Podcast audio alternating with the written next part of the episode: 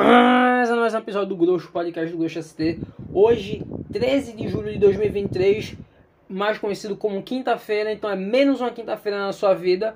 A gente hoje está uma semana de acontecer um marco na história da humanidade que vai mudar a humanidade, o jeito que ela pensa, se entende se enxerga. Vai ser um ponto decisivo, um ponto fora da curva na história da humanidade como ser humano. A gente está uma semana da estreia do filme Barbie e do filme Oppenheimer no cinema. Então aqui, para comemorar essa data, que vai ser daqui uma semana, eu tô aqui para fazer uma tier list com a filmografia do Ryan Gosling, mais conhecido como literalmente eu. Que umas informações que eu tô vendo aqui no Google sobre Ryan Gosling. Vou ler aqui antes de começar essa parte da tier list. Ryan Thomas Gosling é um ator, músico, produtor e diretor de cinema canadense. Ele começou sua carreira como ator mirim no programa da Disney Channel, Clube do Mickey, e passou a aparecer em outros programas de entretenimento familiar, incluindo as séries de terror infantil Você Tem Medo do Escuro e Guns N' Bumps. Nascido em 12 de novembro de 1988, hoje atualmente ele tem 42 anos, 42 anos e ele nasceu em London, Canadá. Ele é casado com a belíssima atriz Eva Mendes, que ele conheceu em um dos seus filmes, mas ainda vamos chegar lá.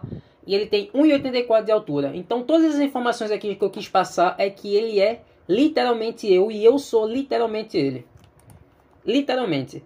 Quando eu fiz aquele episódio lá do sobre o esqueci o nome do episódio agora, sobre o Succession, que eu falei só um pouquinho sobre o personagem do Kendall Roy, eu dei uma queimada aqui numa no assunto do sou literalmente tal personagem, já que eu lá expliquei porque eu me sentia literalmente o Kendall, e é basicamente como eu me sinto literalmente o Ryan Gosling, já que em grande parte dos seus filmes ele faz um cara que é meio esquisito, mas com um coração muito bom, que não se encaixa muito bem e sempre tá se fudendo. Por mais que ele tente ser, ser bom fazer a coisa correta, ele acaba sozinho e deprimido no final dos seus filmes ou sem o que ele esperava que ia acontecer. Então é literalmente a minha vida. Eu sou literalmente o Ryan Gosling. Só que em alguns filmes eu sou mais, mais Ryan Gosling do que Ryan Gosling. Então eu sou literalmente ele. Se eu já quero tirar essa pedra do caminho para quem diz que eu não sou literalmente o Ryan Gosling, eu sou literalmente, literalmente o Ryan Gosling. Então aqui a gente vai fazer uma tier list onde tier list todo mundo sabe como é. Aqui a gente não tem imagem mas todo mundo que já viu uma tier list que o Casemiro Miguel, o streamer e youtuber fez, sabe como é que funciona a tier list. Eu coloquei aqui cinco categorias, onde a primeira categoria é o GOAT, onde vai ficar um filme só que eu vou dizer que é o GOAT do filme do Ryan Gosling. A segunda categoria é a Trindade, os três melhores filmes do Ryan Gosling. A terceira categoria é ótimo, filmes dele, filme do homem que é ótimo. A quarta categoria é bom, e a quinta categoria está escrito Ainda Não Vi, mas sou literalmente ele. São de filmes do homem que eu ainda não vi, mas que eu tenho certeza que eu sou literalmente ele. Então aqui para começar a tier list agora. Tá arrumando aqui a tier list, já que eu percebi que tem alguns filmes dele, na verdade tem o Greyman, que é o mais recente, tirando o Barbie que vai estrear daqui uma, uma semana, que não tá aqui na tier list. E tem aqui, eu já coloquei os filmes que eu não vi, então não irei falar desses filmes. Já que são a maioria são alguns filmes de início de carreira do Ryan Gosling. Outros não, mas que eu ainda não vi, então não quero falar sobre. Mas que já fique dito aqui que eu sou literalmente ele também nesses filmes.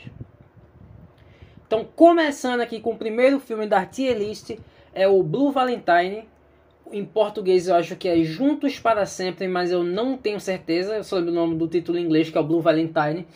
Esse filme aqui, como todo filme da filmografia do Ryan Gosling, ele é um filme de romance, com certeza, mas é um filme sobre desilusão amorosa e como um casal pode se apaixonar e se desapaixonar com a mesma rapidez que ele se apaixonou. tá vendo que eu sou literalmente ele? Esse episódio aqui vai ser para ferir meus sentimentos, mas a gente segue. Então, no Blue Valentine mostra aqui o personagem do Ryan Gosling, que eu esqueci o nome, então eu vou chamar de Ryan Gosling. Enquanto ele tá vindo pra cidade aqui, ele vira um. Eu não sei o nome da profissão, mas ele carrega móveis. Ele trabalha com mudança. E tem a personagem lá da mina loirinha, que eu esqueci o nome. E vai mostrando aqui que um relacionamento ruim fez com que o Ryan Gosling ficasse calvo. E eu tenho que dizer, o Ryan Gosling calvo de bigode é um, é uma figura física onde eu mais fiquei perto do meu ídolo, onde eu fiquei mais perto de mim mesmo, já que eu sou literalmente ele. O Ryan Gosling nesse filme Blue Valentine, depois que ele já tem casado com a mulher, que ele assumiu o filho dela que não era dele, da filha que não era dele, mas ele assumiu porque ele queria ficar junto da mulher que ele estava amando no momento, ele acaba por ficar de calvo e bigode, que é o momento que eu tô agora sem ter passado por tudo que o Ryan Gosling passou nesse filme. Então aqui esse filme ele é bem real e bem visceral nesse tratamento de um relacionamento que começou muito bem e acabou muito ruim, já que ao passar do filme a gente vai tendo esse. Não é uma coisa linear a narrativa do filme, é uma coisa mais indireta, porque vai mostrando cenas onde o casal está se conhecendo, vai mostrando cenas antes deles se conhecerem, para a gente conhecer os personagens, vai mostrando cena deles se conhecendo e vai mostrando o pós, o quão ruim o relacionamento dos dois estão, já que um não está mais suportando o outro. Na verdade, a, a, a mulher não tá mais suportando o Ryan Gosling, já que ela tá sentindo uma relação presa, que talvez ela nunca quis ter essa, esse relacionamento mais profundo, já que ela tinha ambições de se tornar médica e tal. Mas ela acaba por tendo que abandonar esse sonho dela e se casar com o Ryan Gosling, já que ela acabou ficando grávida de um cara nada a ver, que era um cara até filho da puta, que na metade do filme espanca o Ryan Gosling, porque ele descobriu que o Ryan Gosling pegou a, pegou a ex-namorada dele. Então, atacaram covardemente o Ryan Gosling, encheram de porrada covardemente, com três pessoas contra um, e um pedaço de pau, que todo mundo sabe que é covardia, pegaram ele de porrada, mas mesmo assim, por amar demais, ele acabou aceitando continuar com a menina lá, eles acabaram se casando, tendo a filha e tal, foram morar junto e papapá, que é que a gente conhece. Só que aí o que? a mulher vendo, a mina lá vendo que o que quanto ela perdeu por esse deslize de ela ter engravidado e o quão ela ainda queria alcançar, o que até aí tudo bem. Ela viu que a vida dela não foi o que ela idealizava ser e o Ryan Gosling acabou se acomodando, ele não gerava mais essa essa fagulha inicial do início do relacionamento dos dois. Acabou se desapaixonando pelo personagem do Ryan Gosling. Acho que ele ter ficado calvo e bigode também pode ter ajudado nessa falta de sexy appeal do Ryan Gosling pra, na visão da esposa dele. Só que esse filme ele é meio cruel como ele acaba porque a gente dá pra ver que o personagem do Ryan Gosling ele ainda tá, ele ainda é apaixonado pela mulher, mesmo ele estando passando por uma fase ruim do casamento. Ele ainda ama, ele amou primeiro e amou mais. Então, o fim onde ele aceita que tipo eles tentarem continuar só vai ser prejudicial para os dois e ele vai embora, é uma coisa que me deixou meio mal por alguns dias quando eu assisti esse filme. Eu lembro que esse filme foi lançado em 2010, então 13 anos depois eu assisti e ainda consegui ficar de coração partido. E tem uma cena lá no meio desse filme que o Ryan Gosling ele fala dessa coisa de amor à primeira vista. De quanto tempo você precisa levar para se apaixonar por alguém onde ele fala que é uma coisa meio instintiva. Se você olha uma pessoa, você não precisa conhecer ela, sei lá, 5, 10 anos para você estar apaixonado. É uma coisa que você olha e você sabe. Quando você tem esse primeiro contato com a pessoa e tal. Então, é um filme difícil de assistir, difícil de digerir. Já que ele é muito visceral e real nesse trato de um relacionamento. Eu botaria ele aqui, o Blue Valentine, como ótimo. Eu não acho que talvez ele chegue a ser a trindade do Ryan Gosling nem o Gold mas ele é um filme ótimo. Próximo filme que a gente tem aqui para tier list é o Caça aos Gangsters, que é um filme de 2013. Eu comecei a assistir esse filme e não terminei, mesmo sabendo que ele é um filme legal e tal, mas eu não terminei.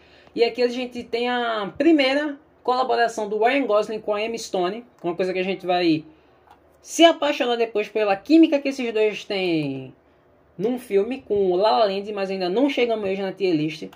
Então eu vou ler aqui a sinopse, já que eu só vi, sei lá, 10% do Caça, ao, Caça aos Gangsters. Fala, em 1949, o perigoso rei da máfia, Mickey Cohen, se muda para Los Angeles. Uma equipe secreta formada por policiais decide executar um plano para acabar com Cohen e sua crescente rede de atividade criminosa. É um filme de 2013. Como eu só vi ele aqui alguns minutos, vamos dizer, vamos dizer meia hora, 20 minutos, e eu não terminei de ver o filme, eu vou colocar ele como bom, porque diferente dos outros que eu não vi, eu não vi nada do filme, mas o Caça aos Gangsters eu vi, sei lá, 5%, 10%. Então, ampassando sobre ele, eu boto em bom. E aqui eu não falei, mas eu não tenho nenhuma categoria médio ou ruim, porque o Ryan Gosling nunca fez filme ruim. O próximo filme aqui que a gente tem é o A Grande Aposta. Eu tenho aqui que pesquisar uma coisa só para confirmar, que era para eu ter pesquisado antes, mas eu esqueci. A Grande Aposta. Eu tenho quase certeza que esse filme acabou ganhando um Oscar, mas muita gente disse que foi injusto achar que ele ganhou, mas eu tenho que confirmar se ganhou ou não. Confirmado aqui. O grande aposta tem essa polêmica porque ele ganhou o prêmio de melhor roteiro adaptado.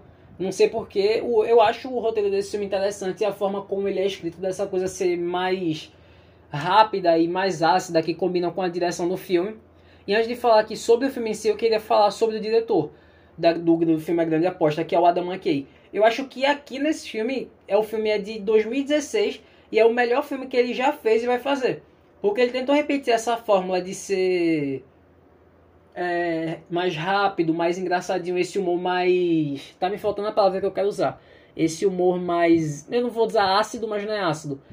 Desse humor mais millennial, dessa coisa dinâmica no filme, tanto no roteiro, quanto na atuação, quanto na montagem, na edição, que na grande aposta por incrível que pareça, funcionou muito, mesmo sendo um filme sobre Wall Street que deveria ser chato. E ele explica muita coisa das coisas, das questões de apólice e investimento que se tem em Wall Street, só que ele deixa de uma forma tão dinâmica que fica legal. E ele não conseguiu fazer isso no Don't, don't, look, é don't, don't Look Up. O que, que meu inglês está falando? Peraí. Don't Look Up, que é o Não Olhe para Cima, acho que em português é isso, que é o filme que saiu ano passado com Leonardo DiCaprio a Jennifer Lawrence e tal, que tá vindo um meteoro, aí é uma uma metáfora para pandemia de Covid-19 que a gente passou durante esses anos aí, 2020, 2021 e 2022. Então, na grande aposta, é um filme que tem um elenco foda, além do Ryan Gosling. Tem o Christian Bale, tem o Jeremy Strong, que é o Kendall Roy, que também é literalmente eu. Tem o Steve Carell, tem o Brad Pitt. Só a nata da nata. E aquele, esse filme conta a história daquela crise financeira que teve em 2008 por causa da queda de Wall Street. Sempre o capitalismo tem esse ciclo de queda, sempre ele vai, nunca vai ser duradouro. Coisas sempre está mantendo ciclos onde ele é destruído e recomeçado, já que todo mundo, toda a sociedade ocidental, ocidental não tem culhão para poder tentar implantar aqui um comunismo como deveria ser. Mas a gente tem essas falhas capitalistas aí, onde só mostra com quão falha esse sistema é. E ninguém quer deixar de seguir, ninguém quer abolir essa desgraça. Só que no Grande Aposta conta a história lá do personagem do Christian Bale, que ele conseguiu prever uns dois ou três anos antes, que é essa queda de Wall Street em 2008, assim como o personagem do Ryan Gosling. o personagem do Ryan Gosling, ele, ele não aparece muito nesse filme, mas ele tá lá e o personagem dele rouba a cena.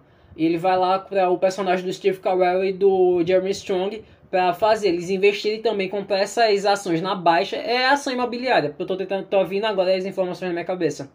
É uma coisa do mercado imobiliário que está se inflando, está se inflando, está se inflando de especulação imobiliária e venda de é uma coisa americana que tem, mas eu esqueci o nome agora, de hipoteca de casa. O banco tá, os bancos estão dando crédito, estão dando crédito e as pessoas estão pegando esses créditos, mas não estão pagando de volta aos bancos.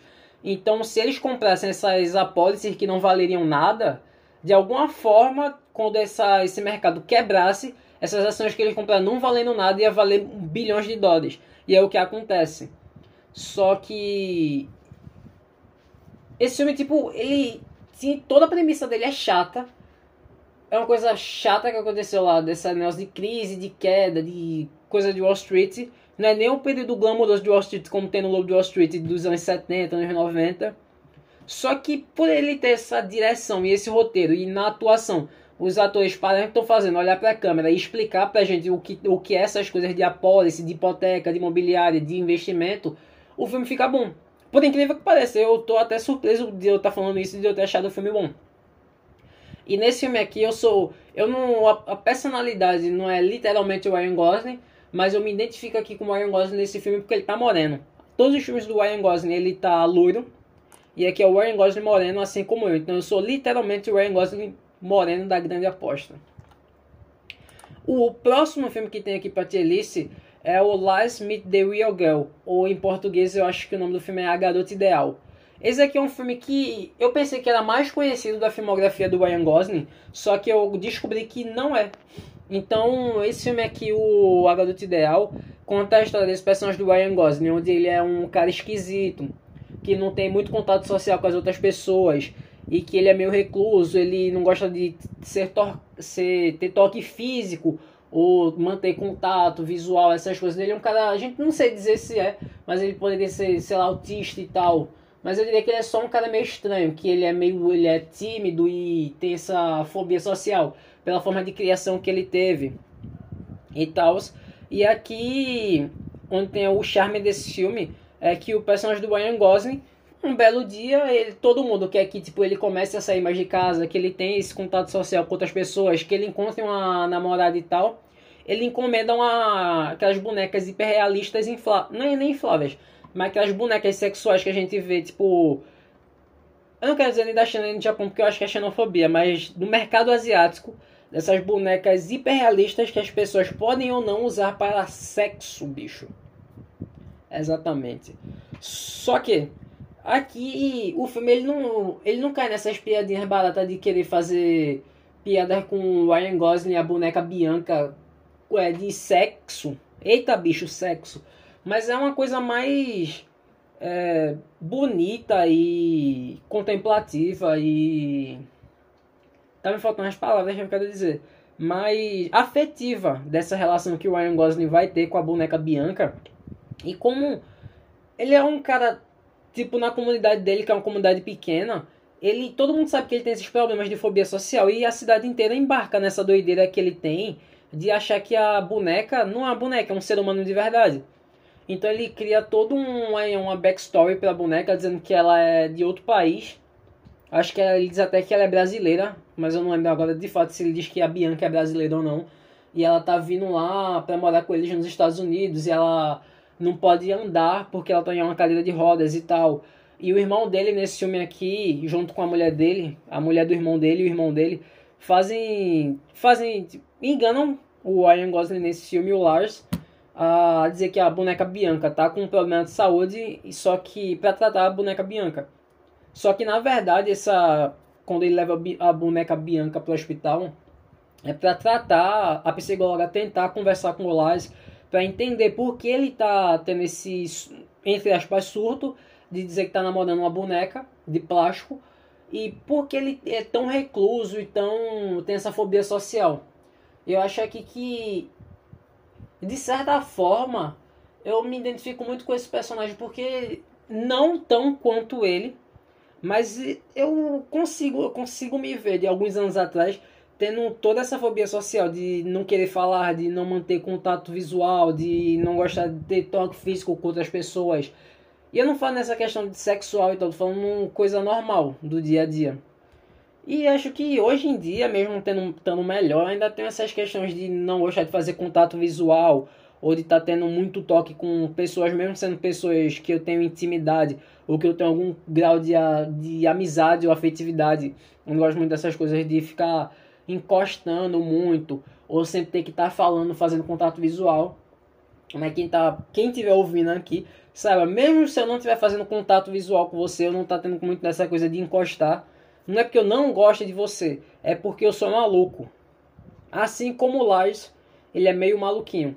Então, como ele vai se tratando com a psicóloga lá durante o filme, ele vai conseguindo entender mais sobre si mesmo, mais sobre esses traumas que ele tem, dessa coisa que ele perdeu a mãe muito cedo, o pai dele por ele ter ele não ter essa coisa da mãe dele para ajudar na criação do Lars, o pai dele tipo deixou ele sendo criado de uma forma sem carinho e sem afetividade, onde ele ficava mais recluso, o que eu vejo muito também como foi a minha criação, sem essa coisa muito de afetividade, é um passando do ponto, era mais uma coisa meio é, burocrática, uma afetividade burocrática, onde você tinha essa questão afetiva e de carinho quando, sei lá, datas comemorativas ou quando é datas comemorativas, na verdade. É, pensando agora, acho que eu sou muito do, nesse filme do Garoto Ideal. já que a gente teve uma criação praticamente parecida, onde mesmo a gente sendo criança nessa questão de afetividade e carinho, a gente não teve muito e hoje em dia a gente finge que não precisa ou que não quer, mas na verdade, na verdade quer, mas não sabe como pedir ou como reagir quando é acontece. Até hoje, quando alguém ou me abraça de surpresa, ou quando eu tenho que abraçar com alguém, eu fico totalmente sem saber o que fazer, parecendo um boneco, totalmente engessado e sem reação. É. Eu tô aqui me abrindo demais, mas é meu podcast, então eu posso me abrir e falar, já que esse podcast aqui é meu. Então eu pensei que eu não era tão quanto o Lars, mas eu ainda sou. E voltando pro filme, já que eu falei aqui mais do que eu deveria, uh, no fim ele vai se entendendo mais sobre esses traumas que ele tem da infância e tal, da vida adulta dele. Ele. ele, come, ele começa a socializar mais com as outras pessoas, ele começa a se divertir mais, ele começa a aceitar essa questão de, de toque físico, de sair com ele, começa a ver que criar, ele já ele criou a história que a Bianca tal, ele começa a dizer que a Bianca tá doente, que ela vai morrer, para que ele consiga é, romper esse laço com a boneca de plástico e ele começar um laço com a menina lá do filme, com a loirinha do filme que eu esqueci o nome e no fim ele acaba começando a ter esse relacionamento com essa loirinha. E é bonito ver como toda a cidade, como eu já tinha falado, embarca nessa doideira dele com a boneca Bianca. Como eles fazem, tipo, o enterro, o funerário da boneca. Eu achei esse filme muito interessante e que muita gente não viu, mas ele é um filme espetacular. Então por isso eu boto ele como Trindade. Se eu falasse um pouquinho mais, eu colocaria ele como Gold, mas não. Ele vai ficar na Trindade. O próximo filme é o Crazy Stupid Love em português eu acho que o título é Loucos por... Não, não, é Loucos por Amor não. Deixa eu pesquisar aqui pra não falar merda. Eu nem lembro mais que título eu falei, mas o título em português é Amor a Toda Prova. E eu tenho quase certeza que eu falei esse título, mas eu não tenho certeza mais que eu já esqueci. Mas o Amor a Toda Prova aqui é uma comédia romântica onde tem um personagem do Steve Carell, de novo, ele já estava, na verdade esse filme é antes do Grande Aposta, mas tem o Steve Carell, tem o Ryan Gosling e onde eles são personagens totalmente opostos. Aqui o Ryan Gosling é mais um coadjuvante que rouba a cena e o Steve Carell é mais o principal, mas esse aqui é um filme muito bom. Muita gente... Eu acho que ele, tipo, ele já é um clássico de comédia romântica, mas eu não vejo muita gente falando desse filme ainda hoje em dia. Mas ele é um filme muito bom, eu me surpreendi assistindo. Na verdade, o TikTok estragou o final do filme pra mim, mas eu ainda consegui me divertir assistindo. E eu não vou falar do final aqui do filme para não estragar pra ninguém, já que ele meio que o, o spoiler final pode estragar a experiência, mas pra mim não estragou.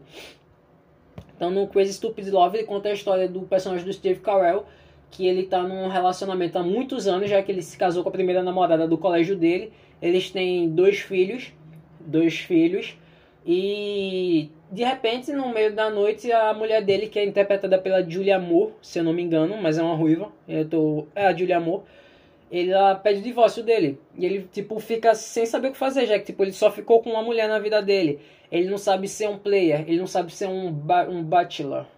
Ele não sabe ser um solteirão. Então, quando ele é largado pela mulher dele, tá no divórcio, ele cai numa fossa fodida. E ele conhece esse personagem do Ryan Gosling num bar que é tipo aqueles bar pra solteirão, onde vai todo mundo. Não é todo mundo fala, oh, tô indo só pra me divertir, tô indo pra dançar, mas na verdade todo mundo tá saindo lá pra tentar pegar alguém. E tem esse personagem do Ryan Gosling, onde ele é o cara que ele pega qualquer mulher que ele quiser. Então aqui eu não sou literalmente o Ryan Gosling, nessa parte do filme. Já que ele é bem sucedido com as mulheres e ele é um conquistador. Um grande de um conquistador. Uh, o que é que eu tava falando? Ah, é do Crazy Stupid Love. Aqui é a tela que me. É, eu ainda tô com o negócio do Lies do Garoto Ideal na minha cabeça, por isso que eu tô meio distraído aqui. Mas é um filme que, tipo, a comédia dele é muito boa quando o personagem do Ryan Gosling vai começando a ensinar e a dar dicas de como o personagem do Ryan Gosling tem que fazer para tentar conseguir pegar mulher. É, tipo, é meio engraçado que eles vão, tem a cena que eles vão comprar uma nova, novas roupas pro personagem do Steve Carell onde ele vai tipo ensinando, ah, você tem que falar isso, tem que falar aquilo, tem que tratar de um tal jeito. Você não pode estar tá falando muito sobre si, você tem que falar mais sobre ela. Mas não deixa ela falar tanto. Quando ela estiver falando tanto, você já corta, chama pra sua casa e tal. Você tem que fazer, né? Tipo, Tipo, muito aquela coisa quando a gente tava em 2017, todo mundo acreditava no negócio do jogo do texto do Elias Mamã. Só que hoje em dia a gente olha pra trás e vê o quão idiota aquilo era.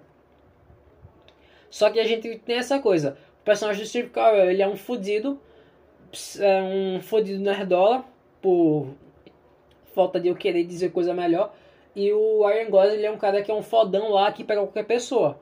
E sem coração, ele só quer transar e tal. Só que a gente tem uma inversão, porque depois que o personagem do Steve Carell ele aprende com o personagem do Ryan Gosling, ele começa a virar um conquistador, que é onde pega todo mundo, só que ele ainda tem essa coisa de querer um amor de verdade e voltar para a mulher dele.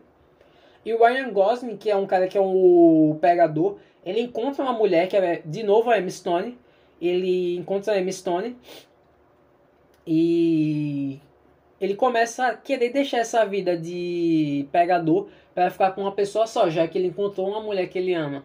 Tanto é, é até bonitinho a cena que eles saem junto porque ela tá tipo muito doida, só querendo transar, porque o namorado dela faz uma merda lá que ela começa a odiar o namorado dela e ela vai lá só pra transar com personagem do Ryan Gosling, só que tipo, eles ficam lá naquela boiolice de primeiro encontro e tal, coisa meio estranha, é uma cena bonitinha.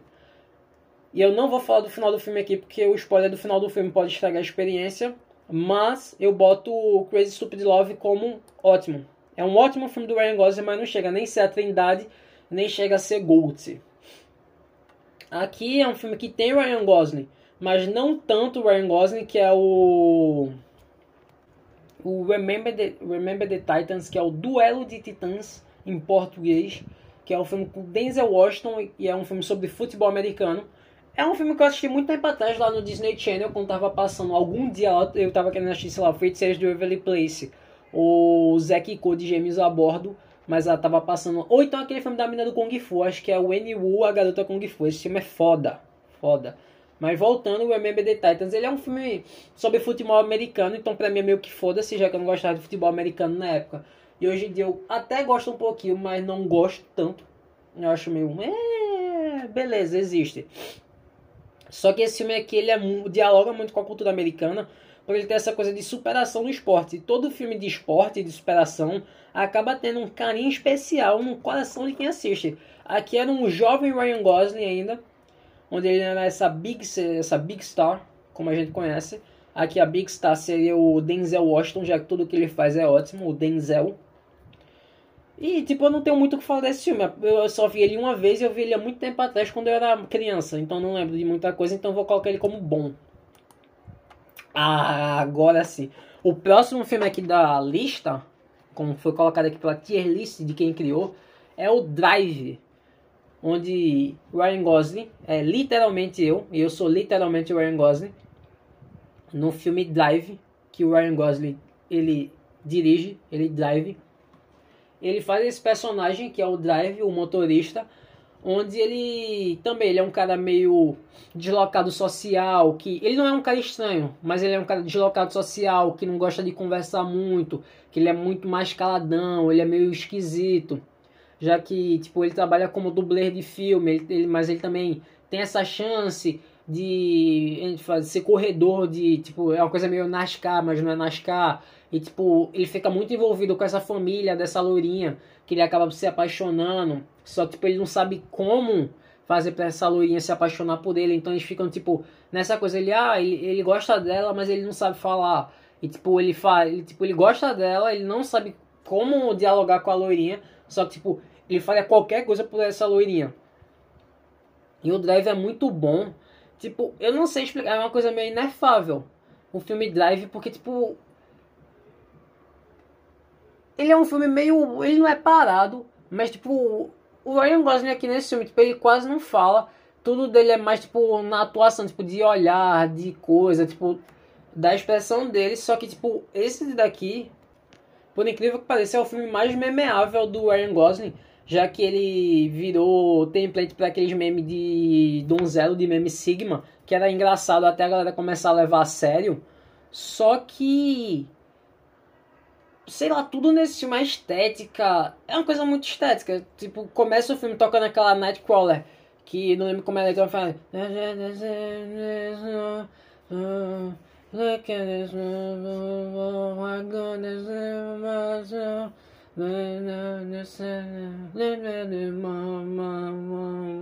Ah, a música nem é assim, mas eu também não consigo lembrar. Eu não sei fazer ritmo, não lembro a letra. Mas toca lá The Real Woman Be. Real Woman Be. I can be your hero. É tipo, ele é muito. É tipo, é o Zulander do Ryan Gosling, o Drive. Mesmo de tipo, a galera fica falando em Drive 2. Eu não quero assistir um Drive 2, já tem um Drive, até que eu vou querer assistir o Drive 2. Tipo, aqui é o filme Ryan Gosling, onde, sei lá, o Taxi Drive do Ryan Gosling. O é tipo, é, é, Taxi Drive é com Zulander.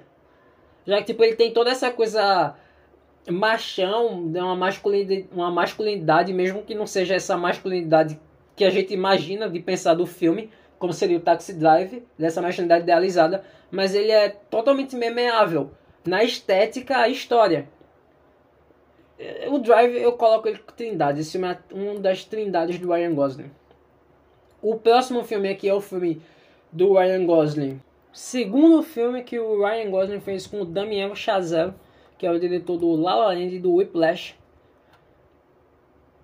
É, ele é diretor do La La Land e do Whiplash. Eu até parei aqui para tentar lembrar se era. Onde o Ryan Gosling ele faz o papel do Neil Armstrong, o astronauta americano que pisou na Lua.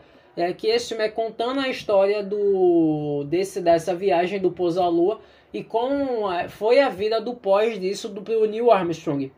E tipo a gente vai pensar, pô, um ator de Hollywood que poderia ser o Neil Armstrong. É Ryan Gosling, pô, os dois são loiros. Esse filme aqui, tipo, eu acho que pra filmografia do Daniel Chazelle, ele não é tipo o melhor filme, porque tipo, ele fez, ele fez Whiplash, fez La La Land. Só que tipo, ele fez o primeiro homem, que é tipo, ok. Aí depois ele fez esse agora que é o. Eu não lembro, mas é com a Margot Robbie, o filme eu esqueci. Então foda-se. Então o primeiro homem eu boto em bom. Aqui agora o próximo filme do Ryan Gosling que a gente tem na lista é o The Notebook, que é o Diário da Paixão. Eu vi esse filme recentemente. Eu tinha visto, eu pensei que eu tinha assistido esse filme anos atrás na sessão da tarde, mas acabou que eu não tinha assistido. Mas o Diário da Paixão, ele é esse filme que ele é uma adaptação do livro do Nicholas Spark. Então a gente já pode pensar que é um filme insuportável, mas por incrível que pareça, esse filme não é insuportável e a história também não é. Tipo o meu querido John, que é insuportável pra caralho. Mas eu gosto do Channing Tatum, então dá pra aturar o filme. Mas o Nicholas Sparks é insuportável e toda a biblioteca dele é tão insuportável quanto. Mas por incrível que pareça, a história do Diário da Paixão e o filme acabou por ser uma boa adaptação. E eu, eu acho isso incrível, porque eu odeio o Nicholas Sparks e eu gostei desse filme. E não é só porque tem o Ryan Gosling nele, mas é porque realmente é um filme bom. Como ele conseguiu fazer isso, eu não faço ideia, mas ele conseguiu. Ele conseguiu não, o Ryan Gosling não, mas tipo, o diretor, a diretora, não sei quem dirigiu. Mas o Diário da Paixão conta a história desse casal, que é feito pelo Ryan Gosling e a Rachel McAdams, que fez a Regina... Por que eu tô falando o nome em inglês? Fez a Regina George no Minas Malvadas, eu pensei que ia falar Mean Girls. O Ryan Gosling e a Raquel McAdams, vou falar em português, não sei porque eu tô falando em inglês não. Eles fazem esse casal aí, tipo, é um casal de uma menina rica e de um cara pobre, onde eles se conhecem numa férias de, numa férias de verão dessa menina nessa cidade do interior. Só que como ela é rica e ele é pobre, o pai dela não quer que ela se case com um cara que é pobre. Então ele faz de tudo, eles se separam e ela depois vai se casar lá com um soldado que é rico. Só que aí ela não ama o soldado de verdade. E ela volta pro Ryan Gosling, que agora ele não tem dinheiro, ele não é rico, mas ele construiu a casa dos sonhos deles. A casa do sonho dele, que ele queria, e ele construiu do jeito que ela falou, falou para ele da última vez que eles se viram.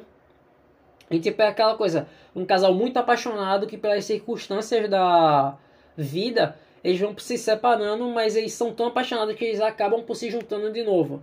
Isso é o dedo da paixão. Tipo, essa é a história como o casal se apaixonou. E tem as cenas no futuro que é tipo um velhinho contando a história desse desses dois casal para uma velhinha que tipo eu não sei porque o filme tenta esconder que é os dois mais velhos, é o Ryan Gosling e a Rachel McAdams mais velho. Eu não sei porquê, porque tipo nos cinco primeiros, de, cinco primeiros minutos de filme eu já consegui entender isso. Eu não sei porque tipo, eles tentam deixar essa uau, plot twist pro final. Mas o Diário da Paixão, tipo, ele é um filme. Tipo, acho que ele é um filme de romance perfeito, por assim dizer. Porque, tipo, o casal tem química, a história é boa, tem esse pós que os dois velhinhos numa casa de repouso, ele contando a história para ela, para ela tentar se lembrar dele, já que tipo a personagem tem Alzheimer e ela esquece quem é ele e como ela foi apaixonada no passado. Ele, ele tá contando essa história numa tentativa de fazer ela se lembrar de novo. Então bota esse filme como ótimo. Aí aqui que a gente vai abraçar o creme de la creme. A gente tem esse filme aqui que é o The Place Beyond the Pines, que é o lugar onde tudo termina. Eu tenho uma crítica muito grande para fazer sobre esse filme, que é que ele tem pouco Ryan Gosling. Ele tem o Ryan Gosling, vamos dizer, digamos que nos primeiros 40 minutos de filme, e simplesmente ele some depois, já que o personagem é morto. Condiz com a história do filme, condiz, já que ele é um assaltante que está roubando as coisas para ajudar com a criação da mulher e dos filhos dele. Só que, tipo, eu queria que tivesse mais Ryan Gosling, já que eu gosto dessa estética do Ryan Gosling tatuado. Ele ali, um ladrãozinho e tal, e o caralho. Só que tem pouco Ryan Gosling nesse filme. Uma curiosidade legal que eu poderia dizer é que nesse filme aqui que o Ryan Gosling conheceu a atriz Eva Mendes e eles são casados até hoje por causa desse filme. Então, por o Ryan Gosling ter se casado com a Eva Mendes, eu botei esse filme como bom, mas deveria ter mais o Ryan Gosling para ele ser ótimo. Agora a gente tem os três filmes que são o creme de la creme do Ryan Gosling, para quem é literalmente ele. Vamos começar pelo Blade Runner 2049, que tudo poderia dizer que seria um filme ruim, já que ele é uma sequência para um clássico absoluto que é o Blade Runner original. Só que o Blade Runner 2049, a gente pode discutir se ele é tá pau a pau ou se ele é melhor que o Blade Runner original. Eu sei que o Blade Runner original ele tem um charme absoluto por ter o Harrison Ford como protagonista lá, o. como o policial Deckard. Deckard. E tipo, toda aquela estética dele combatendo um, os androides lá. E o android louro, ele se descobrindo como android. E ele chorando no fim, porque ele mesmo sendo android, ele é tão humano quanto humano. Então quem seria mais humano? O Teaser The Wayne. É foda. Só que a direção do Denis Villeneuve e a tu, tudo que, tipo. Eu não sei, o, Blade Runner 2049 ele é um filme tão perfeito e, tipo, ele é tão diferente, mas tão igual ao Blade Runner original. E, tipo, a história é, tipo, é parecida com a história do primeiro Blade Runner. Só que, tipo, é tão diferente. É, tipo, simetricamente igual, só que opostamente diferente. E a volta do Harrison Ford junto com o Ryan Gosling, o Ryan Gosling é o agente K. E tipo, tem toda essa, aquela coisa do romance com o holograma da Ana de Armas, que ele, ele o agente K, ele é um androide, como era o Deckard, ele é um androide que é usado para caçar outros androides. E o agente K, tipo, ele tem essa questão de ser humano, ser androide, caçar outros androides. Ele é um cara solitário, já que tipo, ele não é bem-vindo para os seres humanos e ele não é bem-vindo para os androides. Então ele tá sozinho no mundo e ele, ele compra esse holograma da Ana de Armas, que funciona como se fosse o par romântico dele nesse filme. E o relacionamento deles é bonito pra caramba. E tipo, todas as cenas aqui do Ryan Gosling, ele tá, tipo, é outro filme memeável do Ryan Gosling, só que tipo, é perfeito a cena lá que ele tá todo fudido, olhando pro holograma da um holograma aleatório da Ana de Armas, que não é a Ana de Armas dele, já que ela foi destruída. E, tipo, ele olhando, é tipo a figura física da mulher que ele ama, só que é um programa de computador que não é o programa de computador que ele ama. E, tipo, ela não conhece ele. Só que ela é um programa que foi feito para tipo, ser essa coisa de um par romântico da outra pessoa. E, tipo, é de quebrar o coração, já que, tipo, ele tá lá todo fodido, olhando pra esse holograma gigante. Aí, tipo, ela olha pra ele e fala, you, you look lonely. I can fix that. E tipo, ele fica pensando, ah, caralho, ela não pode consertar isso porque fisicamente ela é, mas psicolo psicologicamente não. Mas logicamente ela não é, já que tipo, ela não é um programa de computador, é um holograma. E tipo, a cena lá que, tipo, ele tem que toda hora tá passando aquele. É tipo uma cena aleatória, mas tipo uma cena que me pega muito. Ele faz lá um Intercells Interlinked, Intercells. Ele fala Cells, Interlinked, Interlinked. Aí tu fica perguntando como é sentir o abraço do seu filho. Ele fala interlink, perguntando tipo coisas, tipo afetiva, de sentimento, e ele toda hora falando céus, interlinked, interlinked, interlinked, céus, interlinked, céus, interlinked. Mas já tipo, ele ainda não tem sentimentos, ele ainda é um androide. é, é um filme perfeito, tipo, o final dele lá, ele todo fodido, botando o agente Deckard pra conhecer a filha dele. E ele lá aceitando a morte, já que ele vai morrer naquela escada. É, é bonito, eu boto. Ai meu Deus. É porque. Ai. Eu boto Blade Runner 2049 é, com. Hum, eu tô em dúvida se eu boto como Trindade ótimo, porque agora vai vir o The Nice Guys, que é os dois caras legais, e o La La Land. Eu vou botar o Blade Runner 2049 como ótimo. Porque pensando agora, falando do The Nice Guys, que é o filme aqui de comédia aqui do Aaron Gosling com Russell Crowe, ele lembra mais um, uma estética daqueles filmes de exploitation dos anos 70, onde tem os dois investigadores lá. E, tipo, toda a estética do filme é dos anos 70, daquela coisa de discoteca e tal. E, tipo, eu gosto muito desse filme, porque o Ryan Gosling, a gente vê esse aqui nesse papel dele, onde, tipo, essa coisa pra filme romântico, ou então, tipo, muito filme de drama, como é o o Drive, o Blade Runner 2049, ou então o Romance, que é o, o Dia de uma Paixão, o Blue Valentine e tal. Só que tipo, ele tem essa versatilidade de da pra comédia que a gente vê no The Nice Guys, que tipo, eu achei esse filme perfeito. Toda a comédia como ela é construída, a química que ele tem com o Russell Crowe. E tipo, como ele é um, ele é um investigador, um detetive particular, só que tipo, ele é um fudido. Tudo que ele tenta fazer, ele faz errado, porque ele realmente ele é um. Ele é um fodido fodido. E tipo, é muito engraçado. Tipo, ele tenta fazer uma coisa ele se dando mal. Tipo, o personagem do Russell Crowe, tipo, ele é, ele é muito. Ele é tipo nada dele. Ele tá lá pra cumprir a missão, ele vai investigar, ele vai encontrar a menina lá que estão procurando. E tipo, ele vai dar porrada em todo mundo. Só que tipo, o Ryan Gosling, ele tenta fazer alguma coisa ele sempre faz merda. Tipo, esse filme aqui é de cair o cu da bunda de tanto rir. Então eu boto ele como trindade. É a trindade do Ryan Gosling. E tipo, eu gosto muito desse Guys aqui, tipo, ele tá nesse papel totalmente de humor, só que o personagem dele é depressivo pra caralho. Então tem essa coisa de autodepreciação do próprio personagem de todo mundo que tá dentro do filme tira onda com o Aaron Gosling nesse filme. E tipo, ele próprio tira onda com ele mesmo. Ele tem até a tatuagem na mão dele lá, o You Never Be Happy. Que depois o Never sai e fica lá, You Will Be Happy. Tipo, tem aquela cena do banheiro quando ele conhece o Russell Crowe. Tipo, ele tá lá com a calça riada, cobrindo um pinto com a, um jornal, tentando puxar uma arma pra montar pro personagem do Russell Crowe e a porta fica fechando. E ele, tipo, tentando cobrir o pinto, tentando abrir a porta, tentando apontar. Não, mano, é muito foda. Tem a cena quando ele começa a sonhar que o Russell Crowe, ele, tipo, tem uma arma na canela, só que o Russell Crowe não tem uma arma na canela e tal, só que depois, lá pra frente do filme, ele, tipo, eles estão sendo ameaçados, eles jogam a arma no chão, ele se joga no chão do nada pra tentar pegar a arma na canela do Russell Crowe e não tá lá, porque tipo, foi um sonho dele. Esse filme é foda, foda. Só que o Gold, eu, eu tô em dúvida agora. Não, que se foda, eu vou. Foda-se. O The Nice Guys é o Gold do Aaron Gosling. E a Trindade, eu vou colocar aqui o último filme que a gente tem pra essa tier list. Na verdade, não é o último filme que tem o The Grey Man. Eu queimei aqui, então. The Grey Man, que é o filme que saiu da Netflix, que é dirigido pelos irmãos Russo que é um filme de ação do Ryan Gosling. Tipo, tem o Ryan Gosling, tem o Capitão América, que eu esqueci, o Chris Pratt, o, não. É, o Chris Pratt tá nesse, eu tava confundindo os Chris. O Chris Pratt, o, o Chris Pratt tá nesse filme. E o The Grey Man, tipo, ele é um filme de ação genérico, mas ele é até, ele tem até umas cenas bonitas. E tipo, tem Wagner Moura nesse filme. O que faz ganhar muitos pontos para mim, só que não suficiente.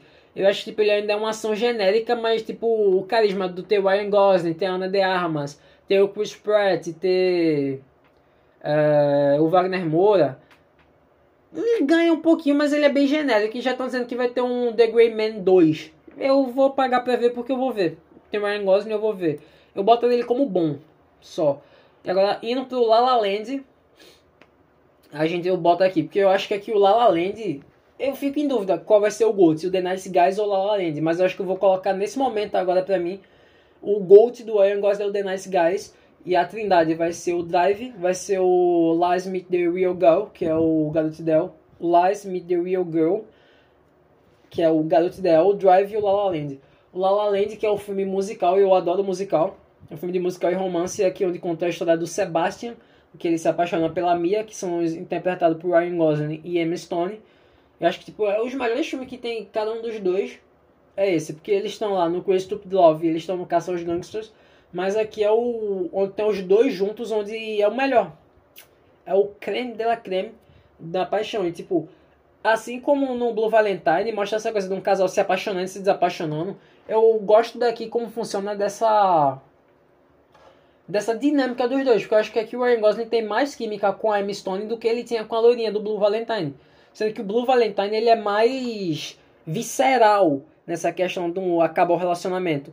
E aqui é uma coisa mais contemplativa, é até mais bonito, por assim dizer. Eu gosto muito da trilha sonora desse filme, com as músicas lá, o Someone in the Crowd, o City of Stars e várias outras. Eu acho que tipo, aqui é perfeito. Eu ainda acho injusto o La La Land não ter ganhado de melhor filme, apesar de tipo, anunciaram que eles ganharam, mas na verdade quem ganhou foi o Moonlight. Eu acho que o La La Land merecia, tipo, ganhar o melhor filme daquele ano. O Moonlight, eu que é um bom filme, mas eu ainda gosto mais do La La Land.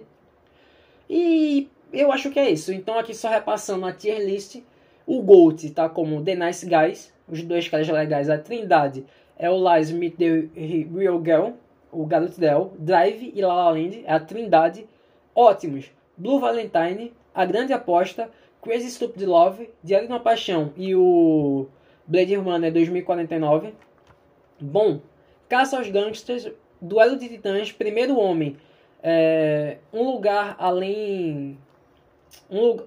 Porra, O Lugar Onde Tudo Termina e o The Grey Man. Assim eu termino a tier list Ryan Gosling.